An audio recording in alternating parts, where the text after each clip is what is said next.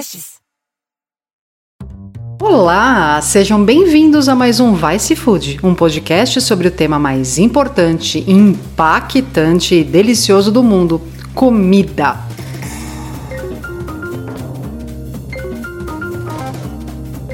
Essa semana é, eu me atrapalhei inteira porque eu mudei de casa, mudei de um apartamento para uma casa.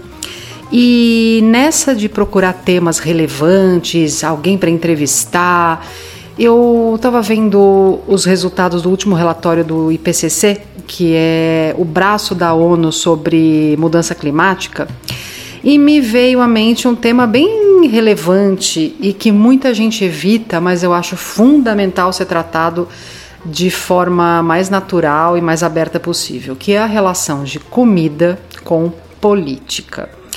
Por quê? Porque as duas coisas, como qualquer outra atividade da nossa vida, estão ligadas com política. Não política no sentido que, infelizmente, nós brasileiros temos mais é, cotidianamente, que é ladroagem, corrupção, negacionismo, é, protofascismo. Estou falando de política como algo que costura e guia as nossas vidas numa sociedade. E é inegável que isso acontece. O painel do IPCC me trouxe esse tema porque é, vocês já viram falando várias vezes sobre a relação íntima de mudança climática com produção de alimentos, é, o como a forma que especialmente o Brasil produz alimentos hoje e estimula o desmatamento é um tiro no pé absurdo para a mudança climática. Se vocês estiverem ouvindo um miadinho, aqui minha gata está aqui que ela está com medo de ficar sozinha. Para quem não viu, esse documento do IPCC foi assinado por representantes científicos de 195 países que compõem a Organização das Nações Unidas. E eles trazem alguns dados mais alarmantes do que se imaginava até então. A gente deve atingir, segundo esse relatório, um aquecimento global de 1,5 graus em 2030 e que é uma década mais cedo do que o PCC havia previsto em 2018. Quer saber o pior? Não dá tempo de evitar isso. O que dá tempo de evitar é o colapso completo do nosso clima. É, quer outro dado chocante? A taxa de elevação do nível do mar triplicou nos últimos anos. Por exemplo, entre 1901 e 1990, a média de aumento do mar era de 1,35 milímetros por ano. Entre 2006 e 2018, ela passou para 3,7 milímetros por ano. O que isso significa? Isso significa que o degelo dos polos está acontecendo muito mais rápido. Isso significa que as cidades costeiras vão ter um impacto gigantesco, algumas efetivamente vão ficar embaixo d'água por conta do aquecimento global. Essa mudança climática é, segundo o IPCC, já está afetando o mundo inteiro. O norte e o nordeste do Brasil vão sofrer com períodos maiores ainda de seca. Para o centro-sul, tem uma projeção de aumento de chuvas muito fortes, concentrada em poucos dias. O que, que acontece? Acaba com lavoura, né? Porque você joga toda a água de meses em poucos dias. Na, no setor agrícola, no norte e centro-oeste, secas muito mais graves, que pode aumentar a incidência de incêndios florestais e, obviamente, aumentar o preço dos alimentos. É aqui que a gente faz a conexão mais direta é, de política, meio ambiente e comida. O que está acontecendo hoje, especialmente no Brasil, é o resultado de uma política antiambiental é o resultado de uma política anti-microprodutor. É, cada vez mais nós estamos é, produzindo o que se chama de commodities, que no caso né, da, da, da agrícola é soja e milho para alimentação de, de, animais que vão ser comidos por humanos. A gente fala de biodiesel também, né, de, de cana. E se tirou todos os incentivos que existia para expansão da agricultura familiar, para manter as, os pequenos produtores no campo. A gente está ficando cada vez mais na mão de menos gente e essas pessoas estão produzindo cada vez mais commodities e menos comida. O que significa que a gente vai ter, já tem e vai ser cada vez maior com a mudança climática, o aumento do preço dos alimentos. Quando a gente fala de comida, principalmente para quem trabalha com ela, né, nutricionistas, chefes de cozinha, é, pessoas é, envolvidas em educação alimentar, não dá mais para a gente falar de comida de um ponto de vista estritamente do gosto, né? Ah, eu como isso porque é gostoso, eu faço isso porque é gostoso, o menu do meu restaurante tem isso só porque vende mais. Eu não estou aqui negando a importância das pessoas ganharem dinheiro com o próprio trabalho, mas ganhar dinheiro com o próprio trabalho, ignorando que a casa está caindo, o prédio está pegando fogo, que é literalmente isso está acontecendo com o planeta, é uma atitude estúpida e perigosa. Então eu gostaria muito, muito de ver mais cozinheiros e chefes de cozinha entendendo o processo de produção, especialmente no Brasil.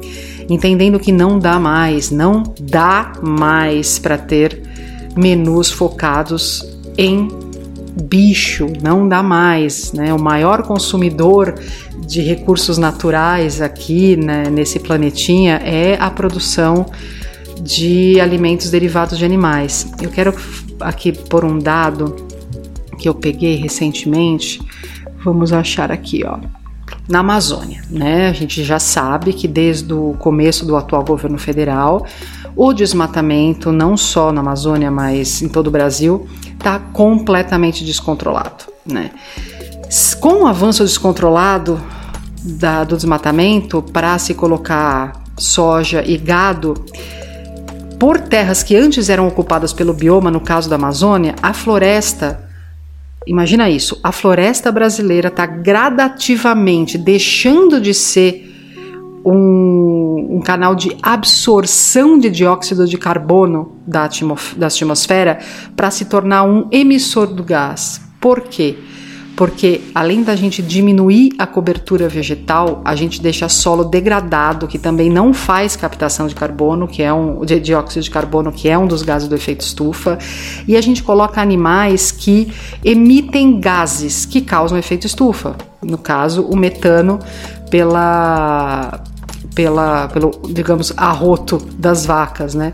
Então, tudo isso está sendo balizado pelo governo, né? A gente está vendo invasão de terras indígenas. No Maranhão, a questão de um mês e meio, dois meses atrás, um sojeiro fez uma pulverização aérea de agrotóxico em cima de uma comunidade tradicional é, para tentar expulsá-los da, da terra. Crianças foram parar quase morrendo por conta de intoxicação com glifosato, que foi o agrotóxico usado. E nada disso tem punição por parte da justiça, por parte do governo, né? Quando a gente fala de agrotóxico, temos em vista que desde o começo do mandato do, do, do Bolsonaro já existiu a aprovação de 1.310 novos produtos agrotóxicos. Sabe quantos agrotóxicos são comercializados hoje no Brasil? 3.376. Outra coisa muito maravilhosa, só que não, agrotóxicos são isentos de imposto. Então a gente perde pela desertificação da terra, pela perda de, de, de vida na, na, na, no solo, a gente perde pela perda de saúde de quem aplica e de quem consome, e a gente perde em imposto também. Então, de novo, a gente volta aí. Quando a gente dá, quando o governo dá uma isenção de imposto para agrotóxicos, isso é indiretamente um incentivo para o seu uso, para a sua comercialização. Ah, mas ah, ele ninguém vai se alimentar no mundo sem agrotóxicos. Bom, isso é bullshit, isso é besteira, né? Isso é coisa de quem se informa por WhatsApp.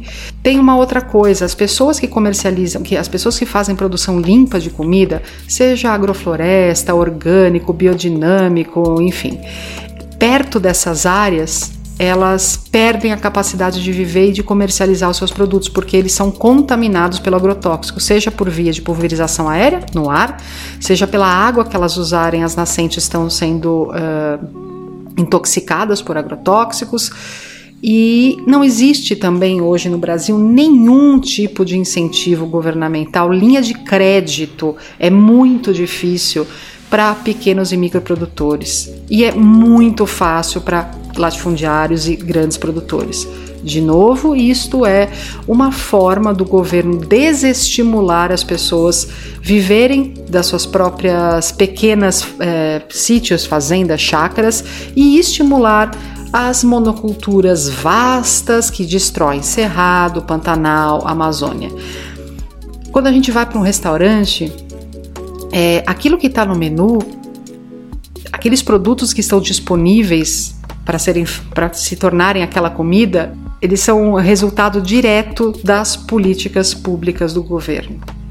É, se a gente tem feijão e arroz mais barato, é porque existia, e isso já está em desuso no governo atual, existia um banco de alimentos para não deixar o mercado interno desabastecido no caso de alguma tragédia natural, no caso de quebra de safra. Então a gente exportava um pouco menos, mantinha é, um, um banco né, de comida, de arroz, de feijão, de farinha e tal, para evitar que o mercado interno se desabastecesse e que os preços dos alimentos chegassem nas nuvens. Hoje isso já está é, praticamente em desuso. Né? A gente já viu, por exemplo, no começo desse ano, no final do ano passado, o Brasil exportou tanta soja para a China que faltou soja para alimentar o, a produção bovina aqui do Brasil. E a gente importou soja ah, em dólar, obviamente, dos Estados Unidos. Então, de novo, as políticas públicas elas estão hoje, quando se trata de comida, voltadas para o benefício de pouquíssimos e imensos produtores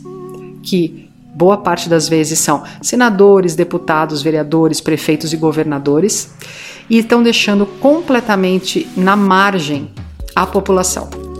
A gente voltou a ter uma situação de fome gigantesca no Brasil é, os alimentos estão aumentando cada vez mais, tanto porque o clima está cada vez mais instável, justamente por causa do desmatamento que é incentivado, tanto porque a gente não tem mais o banco de alimentos aqui dentro do Brasil para garantir é, um preço decente, principalmente para as populações mais pobres. Quando se fala de comida, não dá para dissociar de política. E se a pessoa que trabalha com comida fala: ah, eu não gosto de falar sobre política. Ah, isso não tem nada a ver. Eu tenho uma notícia. Isso se chama alienação. Não dá para a gente ser alienado num país que está sendo absolutamente destruído em todas as frentes, especialmente na ambiental. E eu não sei se vocês lembram que há uns meses atrás eu fiz um episódio do podcast sobre agrosuicídio brasileiro, que era uma, uma pesquisa é, feita pela UFMG gigantesca que diz que a, as queimadas, o desmatamento e o desdém pela questão ambiental vai fazer o Brasil ter perdas bilionárias no agronegócio, porque as coisas são interconectadas. Quando você desmata, você não tem é, evapotranspiração das árvores, você não tem mais os corredores, os rios voadores são chamados, né, que carregam umidade através do país, fazendo chover em outras regiões que não a norte. Você não tem fixação de água subterrânea, porque o que fixa água subterrânea são as raízes das árvores. E se você não tem evapotranspiração, quer dizer, você não tem chuva por cima e não tem água por baixo, é, o que acontece é que não existe vida, né? Não, não tem água em lugar nenhum para você plantar, não tem água em lugar nenhum para você irrigar.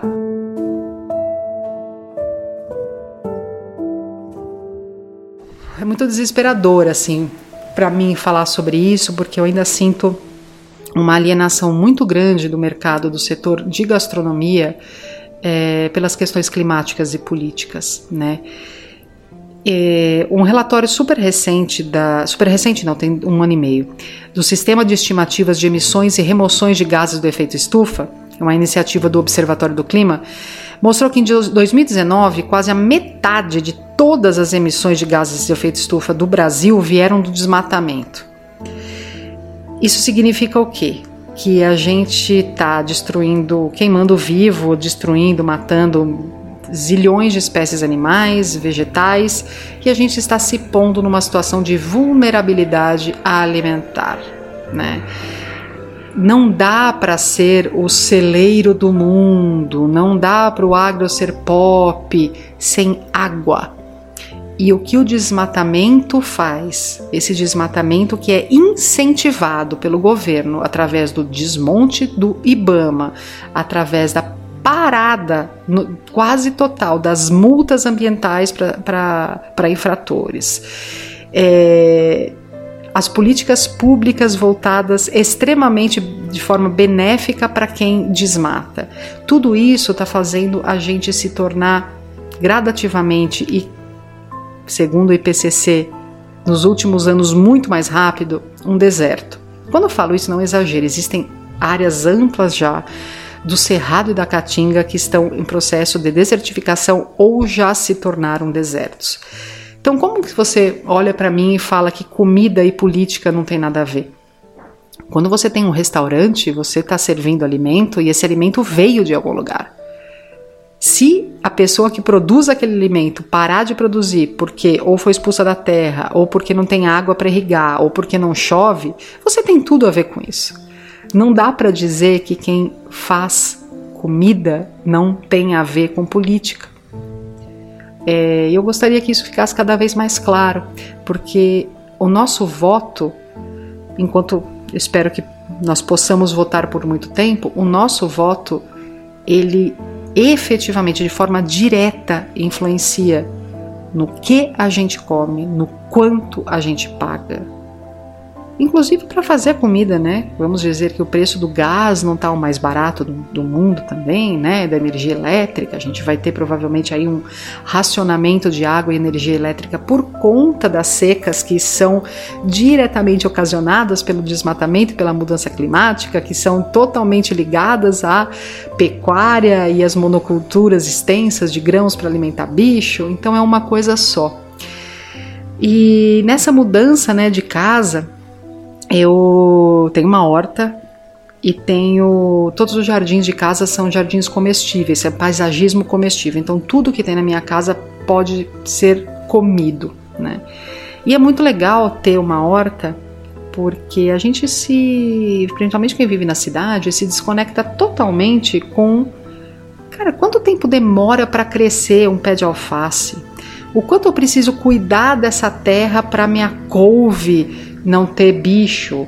É, putz, geou, perdi tudo que eu tinha plantado. Isso numa horta. Agora você imagina isso num sistema alimentar brasileiro no, no qual 70% do que a gente come vem de pequenos produtores de produção familiar e esses mesmos pequenos produtores de produção familiar não têm incentivo nenhum governamental nem de políticas públicas para ficar e cuidar das suas terras.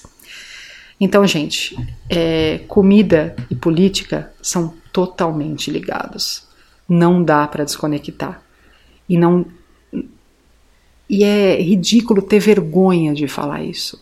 O ato da gente viver em sociedade é um ato político.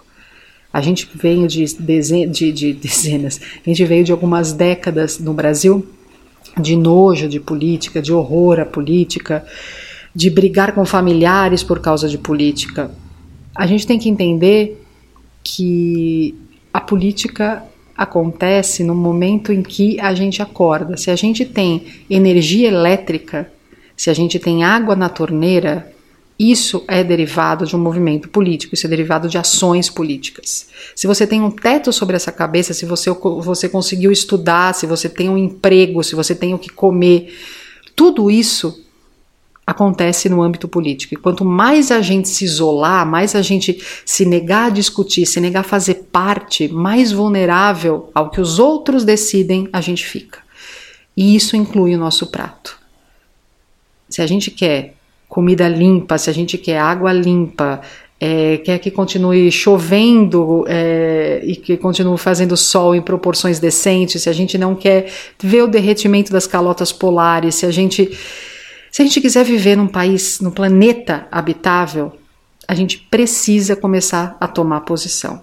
Desde o que a gente compra, aonde, em que cadeia eu estou pondo meu dinheiro, que cadeia que eu fortaleço com o meu dinheiro, até falar para os outros ao nosso redor como é importante se posicionar e se informar por fontes confiáveis, que o negócio não está bonito no planeta e não dá mais falar de comida, falar de restaurante e tratar só de glamour, tratar só de vamos fazer uma receitinha de frango a não sei das quantas. Ah, e hoje uma receita maravilhosa de empadão de Tá, fazer receita é gostosinho, falar de receita é bacaninha, mas o que a gente está vendo aqui é a possibilidade não nem um pouco remota da gente não ter mais esses insumos para fazer essas receitinhas, porque a mudança climática e as políticas públicas contrárias ao preservacionismo vão fazer a, vão trazer a impossibilidade desses ingredientes serem plantados,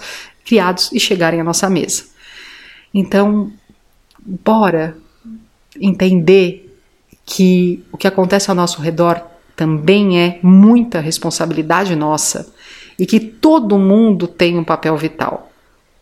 Seja no que você consome, seja é, no que você fala para os outros, seja em qual cadeia você fortalece, para quem você doa, para que instituições você doa, como você se envolve, se você se envolve com é, ONGs ou não, faz serviço voluntário ou não, tudo tem a ver com política. Comida é política. E não existe nenhuma razão para ter vergonha disso. Sabe o que é vergonhoso? É ser negacionista. É achar que a Terra é plana, é achar que mudança climática é coisa de esquerda, é achar que a gente está à beira de um governo comunista. Isso é vergonhoso. Falar a verdade e enfrentar a realidade jamais foi vergonhoso e sempre foi e é mais do que nunca fundamental. Este foi mais um Vice Food. E como eu sempre digo, o que comemos efetivamente molda o mundo.